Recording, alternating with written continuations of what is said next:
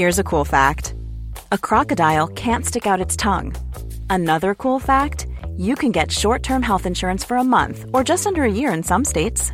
United Healthcare short term insurance plans are designed for people who are between jobs, coming off their parents' plan, or turning a side hustle into a full time gig. Underwritten by Golden Rule Insurance Company, they offer flexible, budget friendly coverage with access to a nationwide network of doctors and hospitals. Get more cool facts about United Healthcare short term plans at uh1.com. Ich liebe Star Wars!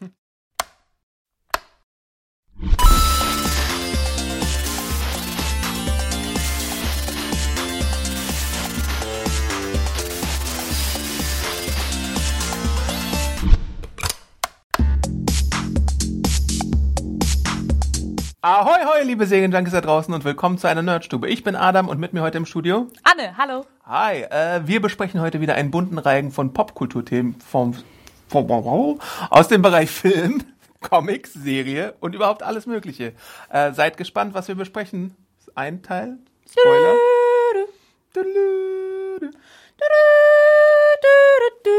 Rouge Entschuldigung.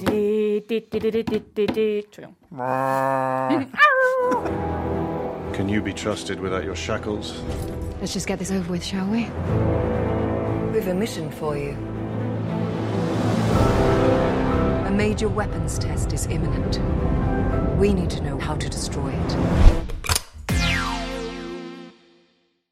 So, das Top-Thema der Woche ist natürlich äh, Star Wars Rogue One, A Star Wars Story oder wie auch immer der Film auf Deutsch heißt. Ja. Ich glaube Rogue One, A, Star, Wars Story. genau, ja. Genau, äh, der erste Anthology-Film aus der Star Wars-Reihe, der jetzt abwechselnd mit den Episoden kommen wird. Gareth Edwards hat äh, Regie geführt, den kennt man vom Godzilla-Reboot neulich. Und wir waren im Kino in der PV und möchten euch unsere spoilerfreien Eindrücke schildern, weil Gut, dass A, du das nochmal sagst mit dem Spoiler. A, sollen wir nicht spoilern jetzt unbedingt hier äh, ganz doll. Und B, äh, haben die meisten den Film ja wahrscheinlich noch gar nicht gesehen zur Ausstrahlung Und C, der nehmen wir morgen noch einen Podcast auf, Genau. in dem wir spoilern. Komm, In Adam. dem gibt es dann einen Spoiler-Teil, ja. Äh, aber den kündigen wir natürlich, wie ihr es gewohnt seid, ordentlich an. Also, äh, jetzt Mit spoilerfrei. Wir verraten euch unsere Eindrücke vom Star Wars-Film Rogue One. Rouge 1. Rogue oder One. Star Wars, Rogue One, A Star Wars Story oder so. Wie auch immer. Jedenfalls, erste Frage, Annie. Ist es das beste Star Wars Prequel, was wir bisher gesehen haben? Okay, ich habe das geübt. Nein, ja, natürlich ist es das. Also für mich definitiv ist auch nicht so schwer, aber ja, ja, ja, ja, ja. Und Äh, auch sonst ganz gut. Äh, oh, spoilerfrei zusammengefasst geht es darum, es gibt eine kleine Rebellenvereinigung, äh, die sich daran macht, die Pläne für den Todesstern äh, zu klauen, weil also es sind die Rebellen. ne? genau, es sind die Rebellen. Aber es ist so eine kleine Untergruppe mit so Handvoll Figuren, äh, angeführt von Jin Erso, gespielt von Felicity Jones, äh, die einen guten Job macht, würde ich sagen, einen Ja. fantastischen Job. Äh, die hat nämlich eine Verbindung zum Todessternkonstrukteur, äh, wie glaube ich auch schon in den Trailern äh, angekündigt wurde.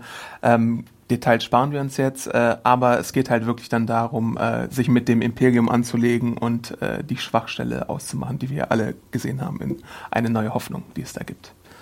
Richtig, Adam. Was gefällt uns denn an dem neuen Star Trek-Film? Ich würde mal sagen. Star Wars.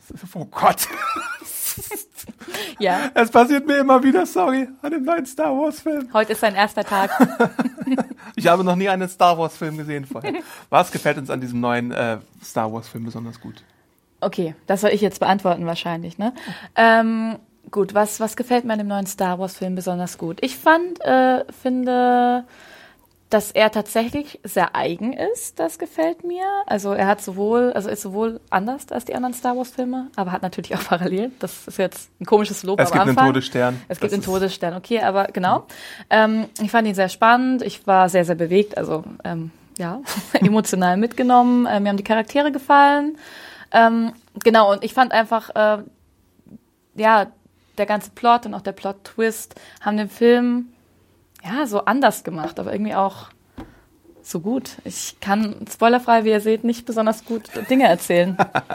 Ähm, es ist so ein bisschen familiär, aber doch neu. Also Ja. es sind ganz neue Charaktere. Natürlich gibt es auch Cameo-Auftritte von alten Bekannten und teilweise auch in einer sehr Aber sehr überraschenden wenig. Art und Weise. Ja, sehr wenig. Aber wenn sie denn da sind, dann gibt es zum Beispiel bei einem Charakter den Einsatz von CGI, der äh, ziemlich erstaunlich ist, ähm, weil man das nun wirklich nicht erwartet hätte, dass diese Figur auftritt.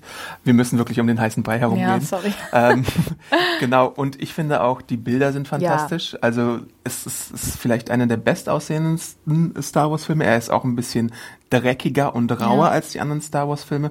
Wir haben es tatsächlich auch mit einem wirklichen Kriegsfilm zu tun, Ja, würde ich total. sagen. Äh, weil die Rebellen auch nicht im äh, als als äh, Ritter mit Mhm. weißer Weste dargestellt werden, sondern tatsächlich wegen der Taten des Imperiums auch mal äh, böse Taten Mhm. Auf jeden Fall. müssen. Also ich fand auch, ich glaube, das kann, kann man auch spoilerfrei sagen, ich fand den auch sehr divers so von, ähm, also auch von den Charakteren, aber auch von der Handlung. Es war nicht so schwarz-weiß, wie es sonst oft halt ein Star Wars Märchen, also es ist halt ein Märchen dargestellt wird, die Guten und die Bösen. Fand ich gar nicht, was ich toll fand. Ähm, ja, genau. Ich fand auch die Spielorte ziemlich cool. Die sind auch sehr unterschiedlich Ja. wieder. Man sieht äh, verschiedenes Terrain.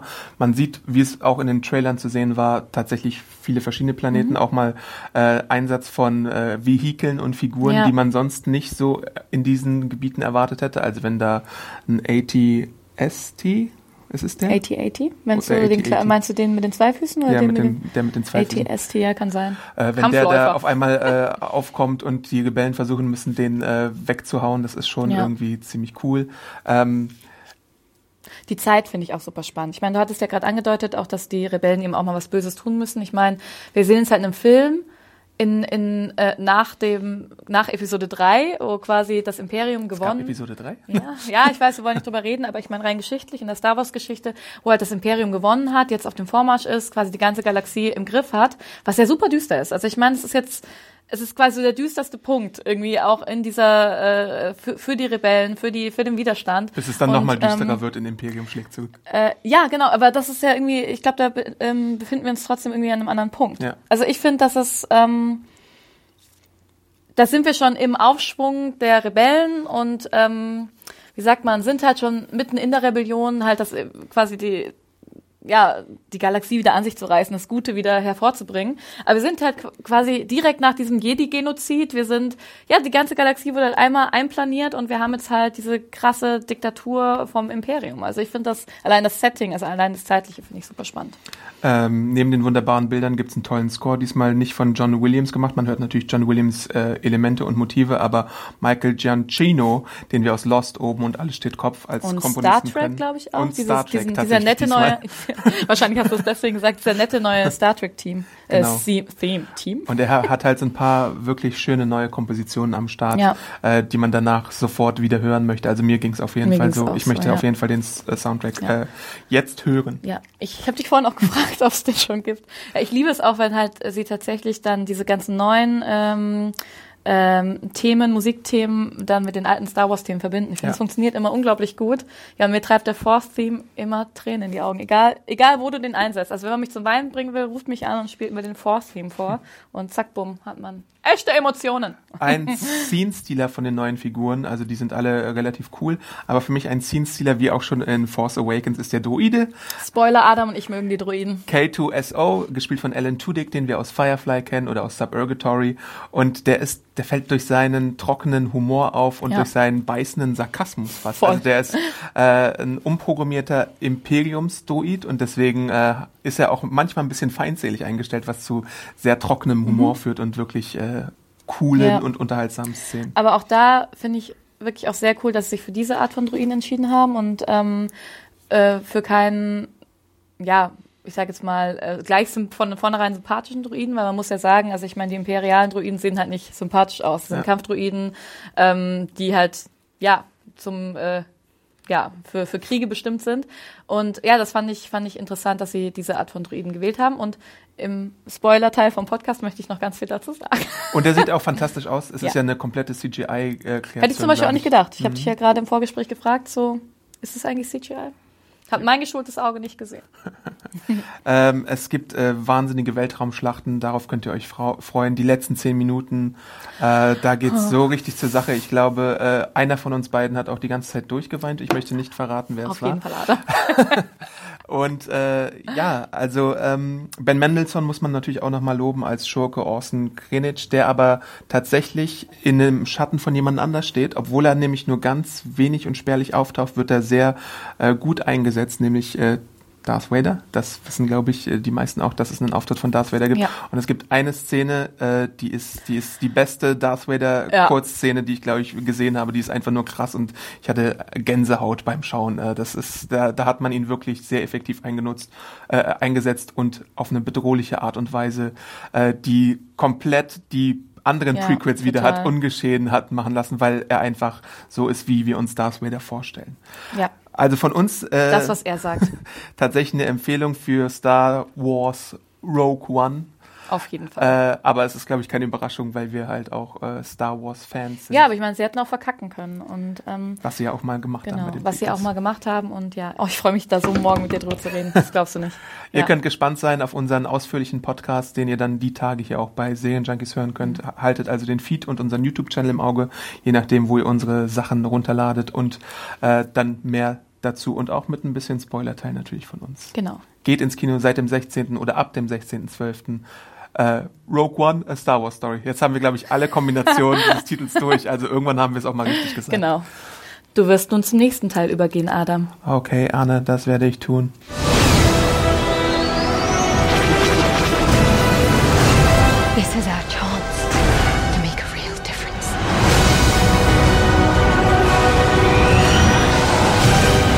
With me? all the way.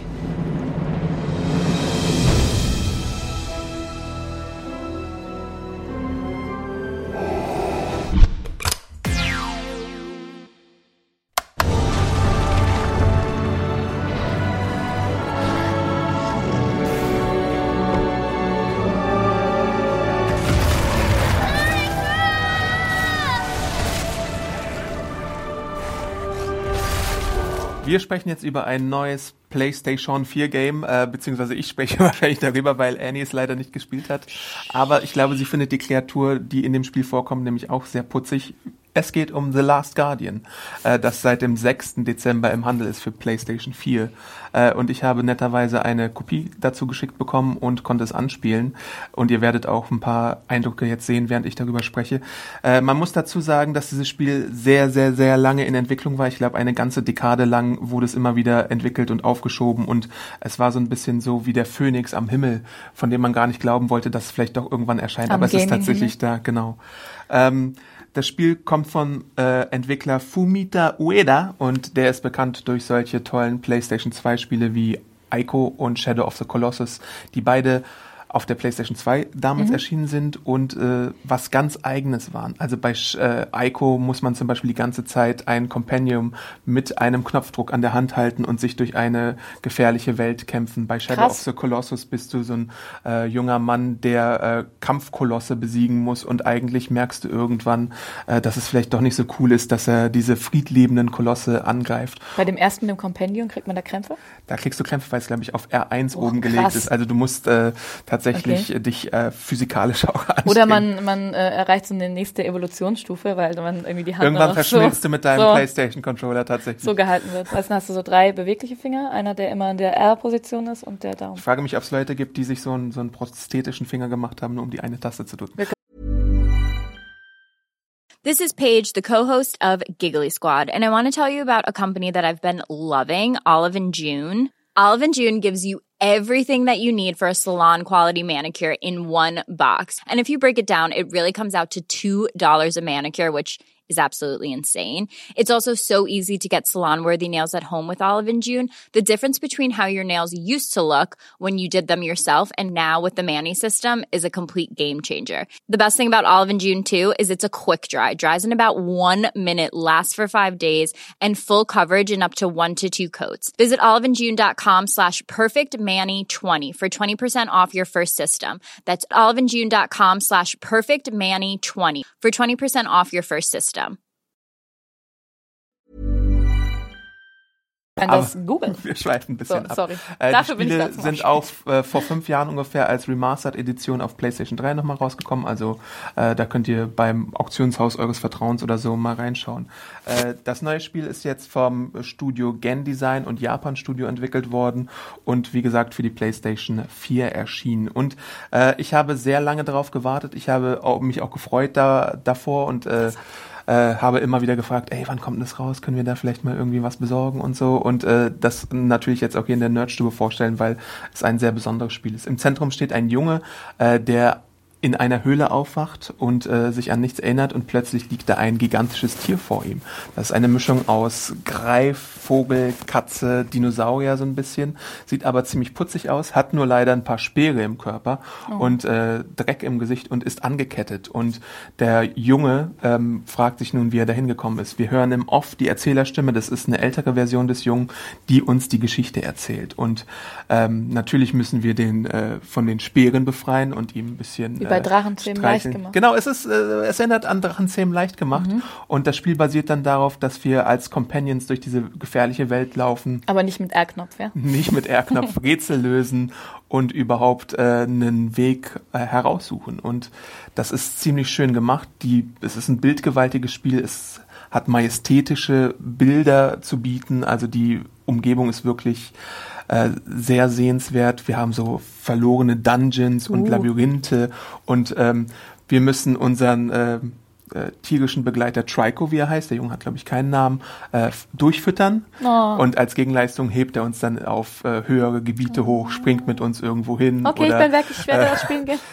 oder kämpft gegen unsere Feinde. Aber wir müssen ihn dann auch manchmal, wenn er gegen unsere Feinde kämpft, die irgendwie fremdbestimmt sind, mit der Kreistaste beruhigen. Und das finde ich sehr schön, dass es einen Streichelknopf gibt für unseren oh. Freund. Äh, genau. ähm, Positiv, wie gesagt, ist die Atmosphäre, äh, die die Spiele von Ueda immer auszeichnen, weil es nicht so auf Krawall gebürstet ist. Also wir haben hier keinen Call of Duty, wo es darum geht, Call of Duty. Dutu! Call of Duty wäre natürlich auch schön, wo es darum geht, so viele Gegner wie möglich umzubringen in einem fantastischen Space- oder Kriegsszenario. Das, sondern, was Felix immer spielt. Sondern wir sind hier oder? in so einem, das spielt Felix ganz gerne mal, ja. aber in Form von Battlefield. Ah, okay. Äh, Sorry. aber auch so andere Shooter. Ne? Ihr ich, seht, ich spiele richtig viel. Ich bin ja auch manchmal ein äh, Shooter- oder Third-Person-Shooter-Fan, aber es ist halt so eine Einzigartigkeit, die diese Atmosphäre hier auszeichnet. Wir sind meistens isoliert, wir sind meistens nur der Junge und äh, das Tier und wir müssen kombinieren, wir müssen unseren Kopf anstrengen. Es ist, das Spiel macht es nämlich nicht leicht, äh, Fortschritte zu erzielen. Manchmal siehst du halt so ein Licht und dann weißt du, aha, da muss ich hoch oder da muss ich reinkrabbeln, da könnte vielleicht irgendwas lauern. Ähm, und die bedächtigen Bilder belohnen einen auch beim Spiel immer. Also es, das ist schon ziemlich gut. Leider, leider, leider kristallisiert sich schon sehr früh heraus, dass es auch so ein paar Schwachstellen gibt. Mhm. Ähm, die Steuerung ist nicht ganz so intuitiv, wie man es gerne möchte, weil bestimmte Knöpfe sind auf anderen Knöpfen, als man es gewohnt ist. Zum Beispiel springt man auf Dreieck statt auf X, was oft bei PlayStation-Spielen okay. so ist. Damit hatte ich ein bisschen meine Probleme. Die Steuerung ist entweder zu äh, unintuitiv oder zu ähm, hakelig, dass du manchmal halt, du musst dich manchmal so auf ähm, auf äh, Plattformen balancieren und das ist nicht immer leicht, da fällst du auch schnell runter. Abspringen ist nicht immer so leicht, weil die Steuerung so ein bisschen ähm, unpräzise ist. Hm. Äh, und dann gibt es noch ein großes Problem, die Kamera. Äh, die steht manchmal im Weg, lässt sich in den engen Höhlen nicht so gut navigieren. Okay. Ähm, Trico blockiert manchmal die Kamera. Wir haben dann manchmal so sekundenlange Schwarzbilder, weil die Kamera einfach nicht klarkommt mit den Bewegungen von den beiden Figuren auf zu engen Räumen. Und das ist ein bisschen schade, weil es dieses eigentlich äh, fantastische Spiel und die coole Prämisse manchmal ein bisschen erschwert. Dazu kommt halt wirklich der knackige Schwierigkeitsgrad, wo man äh, manchmal so minutenlang nicht weiß, wo es weitergehen könnte und dann äh, ist äh, Trico halt auch nicht immer der äh, gefolgsamste Kamerad. Also manchmal ist er dann irgendwo anders und du musst ihn erstmal rufen oder du musst erstmal gucken, an welcher Stelle genau wird jetzt ein Event ausgelöst, wo Trico dann hochspringen könnte, runterspringen könnte oder irgendwas auslösen könnte, damit es weitergeht. Also äh, das muss man wissen, aber ich finde dennoch, dass es sich lohnt, wenn man Fan von Shadow of the Colossus oder Ico ist, dass man dieses Spiel auf jeden Fall mal äh, in die Playstation werfen sollte. Äh, seit dem 6. Ähm, Dezember ist es im Handel und ich sage mal so nach ein paar Stunden Spielen äh, guckt es euch mal an und streichelt euren Trico, denn der mhm. ist wirklich ganz, ganz, ganz doll lieb manchmal. Ne? Das hört sich doch gut an. Ich werfe das Spiel in meine unsichtbare Playstation und ab geht's. genau, macht's mal.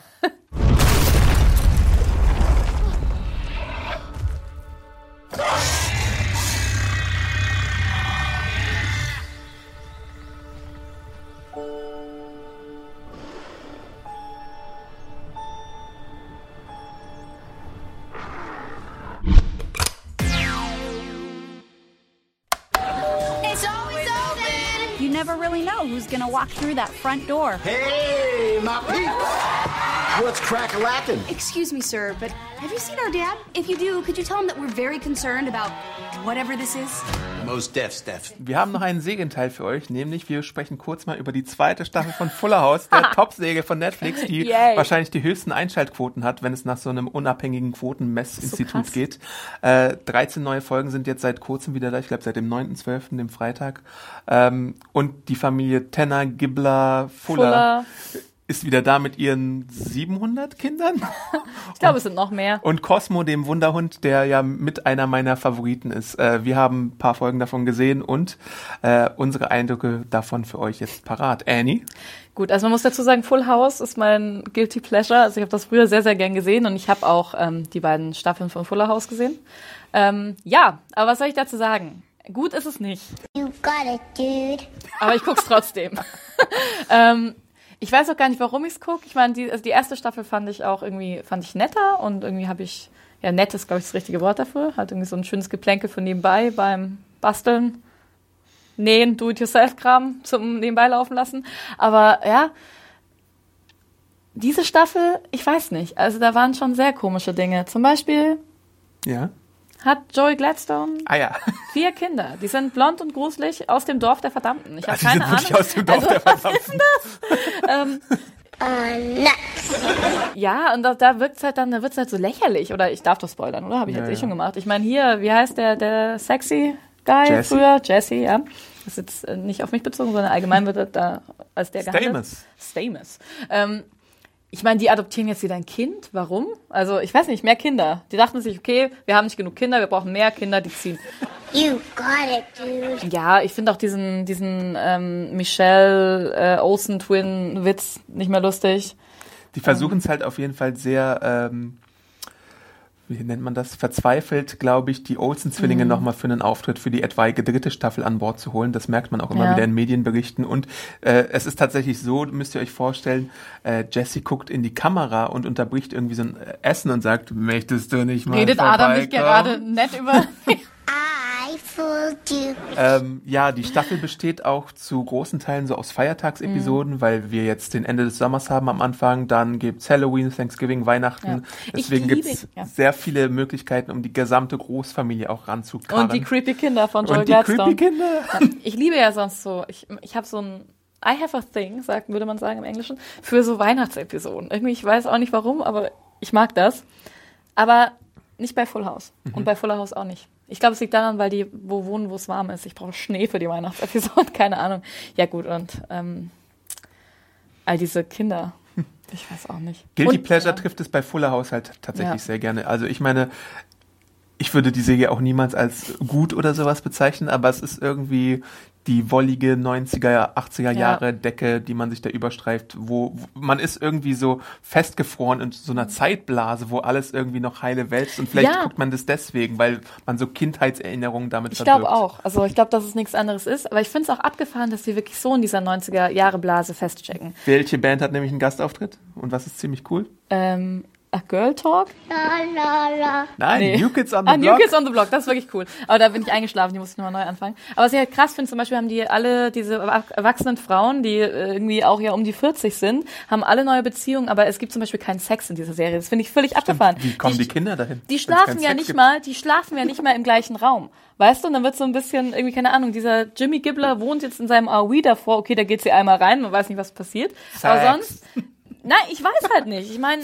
wieso sagt Stephanie, Sex. sexy, sexy, sex. Wieso sagt Stephanie am Ende, ja, übrigens, was ich dir sagen wollte, ey, ich kann, ich kann keine Kinder bekommen. Okay, vielleicht rutscht, man da nicht, super Spoiler für alle, die es noch sehen. Wieso, ähm, weißt du, was ich meine? Das ist doch so, keine Ahnung, auf jeden Fall ist es sehr, sehr unschuldig. Was ich halt für erwachsene Frauen total Banane finde. Das- Weil das nicht so funktioniert. You got it, dude. Aber gleichzeitig geht's halt immer wieder darum, ob sie jetzt gerade einen neuen Macke haben Ja. oder nicht. Ja. Und äh, die gute DJ konkurriert, ja- hat ja auch zwei konkurrierende Mhm. äh, Leute am Anfang dabei, die dann auch neue Beziehungen haben. Das Spoiler. mit CJ fand ich mega witzig. Das fand ich wirklich lustig. ja, und Das, ja. Stephanie hat auch einen neuen äh, Freund, der sich als äh, Bruder von einer Von anderen Figur Kimi herausstellt. Gibbler. Ja, also äh, die Ja. sind schon alle ziemlich äh, gut dabei, würde ich sagen. Und natürlich äh, sind auch die Kindergeschichten wieder im Zentrum. Ich glaube, das Baby, was in der ersten Staffel manchmal ein bisschen creepy wirkte, Tommy, äh, ja. Tommy ist, ist auch wieder dabei und sieht wieder creepy aus. Ja, wie soll es doch nicht dabei sein? Du kannst es recasten. Ja, aber Ja. ich meine, in der ersten Staffel war das manchmal wie so ein Fremdkörper drin, Ja, dass es so komische Schnitte gab, weil sie es, glaube ich, nicht anders machen konnten. Ja, ich finde auch nicht, dass es das Beste Ja, stimmt. ist auch nicht das beste Kind. Also ich meine, da war Michelle schon irgendwie Und was ja. hältst du von Max? oh, mit der creepy, nervigen Scheißstimme. Creepy ist irgendwie das Ja. äh, Kernwort bei unserer Full Ja. House-Besprechung hier. Ich weiß nicht, was ich, was ich von, von dem halte. Also ich finde irgendwie ja gut, so einen kleinen Nerd, irgendwie so ein Klugscheißer-Kind zu haben, aber war das, ja, sie haben es halt, ist es halt alles eins zu eins so kopiert. Ich meine, klar, ich glaube, bei so Kinder- und Teenager-Rollen ist es oft so, dass sich das bedingt durchs Alter. Ich glaube, dass, ähm, ja, keine Ahnung, ne, dass halt natürlich ein 13-Jähriger ein bisschen anders tickt als, als ein 8-Jähriger, aber sie hätten es ja mal umdrehen können. Wieso ist nicht der Große klug und die, na, obwohl Weil die alte Formel funktioniert hat und die neue Ja. wahrscheinlich auch bei den Obwohl Zuschauern. DJ, fast auch riesiger Unterschied zu Full House. Ja. DJ war die clevere, die hatte gute Noten. Mhm. Und ihr Sohn, Jason, hat keine guten Noten. Okay. Damit wollen wir enden. Damit wollen wir enden, genau. äh, wenn ihr Lust habt und nach diesem Rant immer noch auf Fuller House steht, dann guckt es euch gerne bei Netflix an. Äh, wenn ihr gerade Wäsche aufhängt oder sowas oder kocht, äh, dafür eignet sich die Serie fantastisch gut. Äh, seit dem 9.12. glaube ich bei Netflix 13 Folgen und eine dritte Staffel wird bestimmt folgen. Have mercy. Today, we're the She Turkey Pack. Sure, it looks dumb if I'm the only one doing it. Das war die letzte Ausgabe der Nerdstube 2016. Wir sehen uns im nächsten Jahr wieder mit vielen Nerdthemen aus dem Bereich Comics, Serie, Film und Games. Und bis dahin könnt ihr uns natürlich immer wieder über Twitter erreichen mit dem Hashtag Nerdstube und es mit euren Freunden teilen. Äh, wir freuen uns über Feedback an podcast.serienjunkies.de. Abonniert unseren YouTube-Kanal. Unbedingt. Denn da könnt ihr immer neue Projekte von Serienjunkies im Auge behalten, wie zum Beispiel coole Videos, Interviews und alles andere Es lohnt auch sich. sonst. Und Genau. das alles umsonst, Mensch. Umsonst. Also Umsonst. abonnieren und so und klicken und alles. Ja. Äh, wir hören uns dann demnächst wieder. Bis dann. Ciao. Dann ist auch Felix wieder da, ich wieder hinter der Kamera und alles ist, wie es sein soll. Tschüssi. Frohe Weihnachten und einen guten Rutsch. genau.